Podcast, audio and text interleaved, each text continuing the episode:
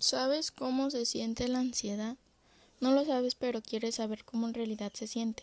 Quédate, este es tu lugar. Quizás lo necesites porque si no, si no lo tienes alguna persona de mucho cariño puede llegar a tenerlo.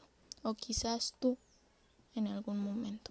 Hagamos una dinámica. Primero imagínate estar encerrado con un león, un tigre hambrientos, una viuda negra y víboras venenosas.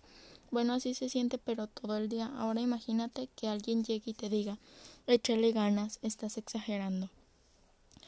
Los síntomas más comunes son algunos como la taquicardia y el hormigueo.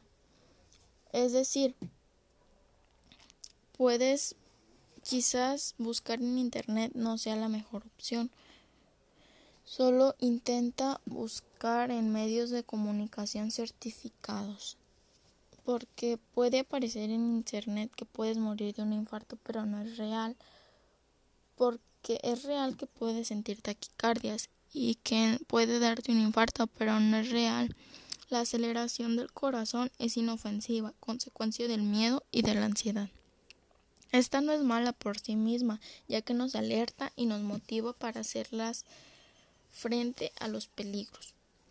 Se convierte en un problema cuando estos episodios son frecuentes, intensos y sin motivos aparentes, limitando a la persona en su día a día. Esta puede ser combatida día con día sin necesidad de ningún fármaco.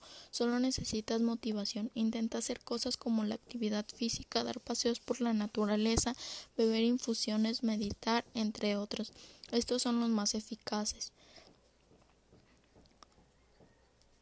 Al igual que si estás aquí para poder ser más comprensible con una persona, lo más recomendable es tener una actitud de entendimiento, comprensión y asistencia.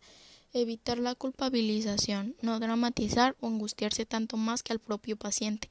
Y por último, si aún no presentas estos síntomas, te daré algunas recomendaciones para que no sea posible que se presente la ansiedad en tu día a día.